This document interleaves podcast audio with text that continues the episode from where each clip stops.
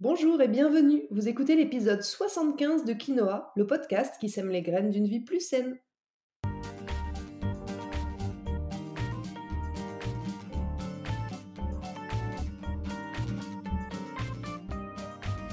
Je suis Julie Coignet, naturopathe spécialisée dans les troubles digestifs et les maladies inflammatoires chroniques de l'intestin. J'accompagne aussi les femmes enceintes, les enfants et les sportifs via des consultations sur Montpellier ou à distance et des programmes en ligne. Ma mission à travers ce podcast est de vous aider à adopter de nouvelles habitudes de vie plus saines et équilibrées pour votre santé en général, mais aussi pour vos troubles digestifs en particulier. Dans ce 75e épisode de Quinoa, nous allons parler de vos chères articulations, des pathologies qui peuvent les impacter et qui touchent des personnes de plus en plus jeunes, puis de l'approche naturelle pour les soulager. Mais avant d'entrer dans le vif du sujet, j'aimerais, comme chaque semaine, remercier celles et ceux qui prennent quelques minutes de leur temps pour me laisser des étoiles et un petit commentaire sur Apple Podcast. Vos petits mots me remplissent de joie et en plus, ils permettent à mon podcast de gagner en visibilité, alors ne vous en privez surtout pas. Pour vous faciliter la tâche, je vous ai mis le lien direct dans la description de l'épisode. Cette semaine, j'aimerais tout particulièrement remercier Lily qui dit un indispensable, un podcast instructif, intéressant, stimulant, questionnant et surtout bienveillant.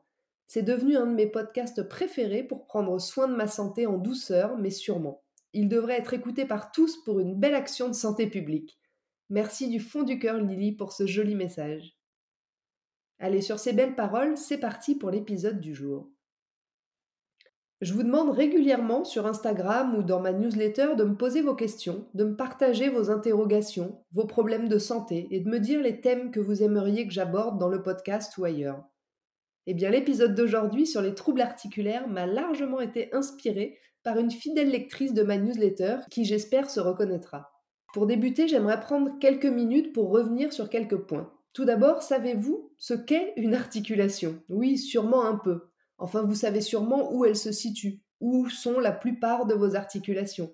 Mais de quoi est-elle constituée? Eh bien, une articulation, c'est le plus souvent composé de deux os qui se font face. Chacun est recouvert de cartilage à son extrémité, et l'ensemble est enfermé dans une sorte de capsule hermétique, c'est la membrane synoviale, qui sécrète un liquide dans lequel baigne l'articulation, c'est le liquide synovial. Tout ceci est conçu pour aider la fluidité du mouvement. Le cartilage va servir à la fois pour amortir le mouvement, mais aussi pour protéger les muscles et éviter qu'ils ne s'usent trop rapidement, et enfin pour donner de la résistance à la compression. Alors voyons maintenant quels sont les différents troubles articulaires. Eh bien, il en existe plusieurs. Tout d'abord, il y a l'arthrose. L'arthrose, c'est une affection due à la détérioration du cartilage. C'est la maladie articulaire la plus répandue. En cas d'arthrose, il y a une dégénérescence du cartilage et du coup une dégradation de l'os au niveau des surfaces articulées, ce qui provoque une augmentation du liquide synovial dans l'articulation et entraîne gonflement, raideur et très souvent douleur. Ensuite, il y a l'arthrite. L'arthrite, comme tous les noms en it, c'est une inflammation. Et dans ce cas précis, c'est l'inflammation d'une articulation.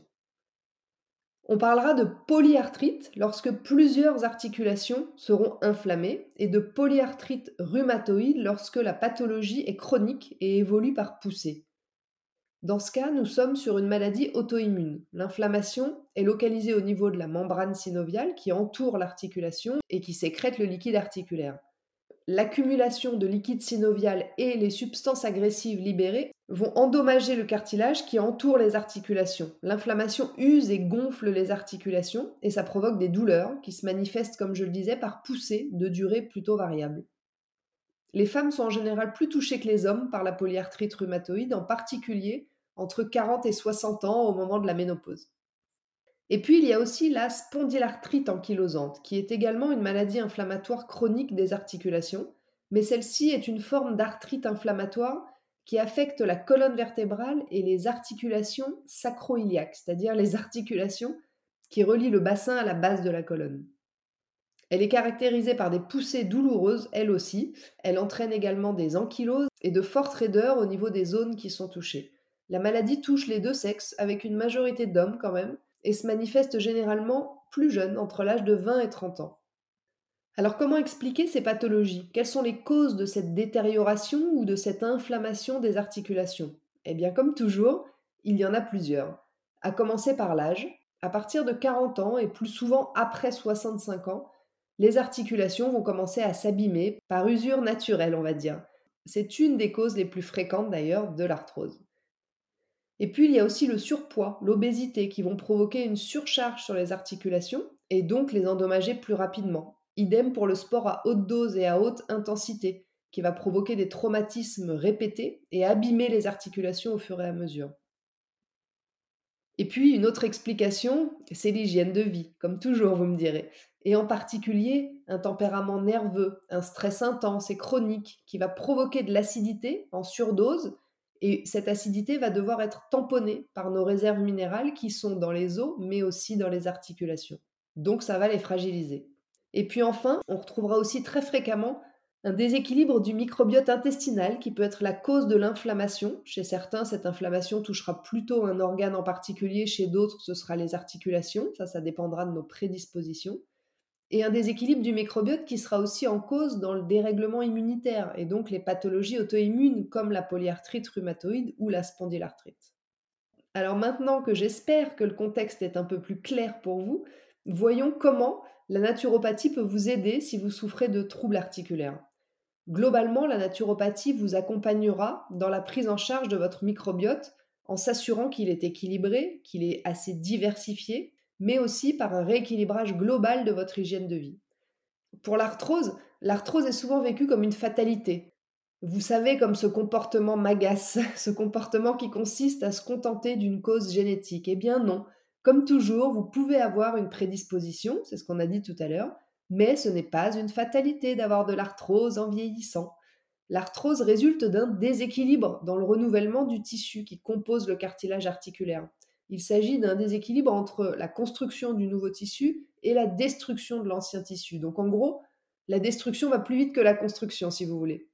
Qui fait que forcément, ça fragilise l'articulation tout entière.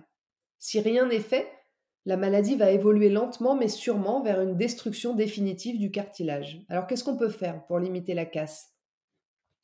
Eh bien réjouissez-vous parce qu'on peut faire plusieurs choses. Tout d'abord, veillez à limiter au maximum toutes les sources d'acidité qui vont, comme je le disais plus haut, venir affaiblir vos os mais aussi vos cartilages.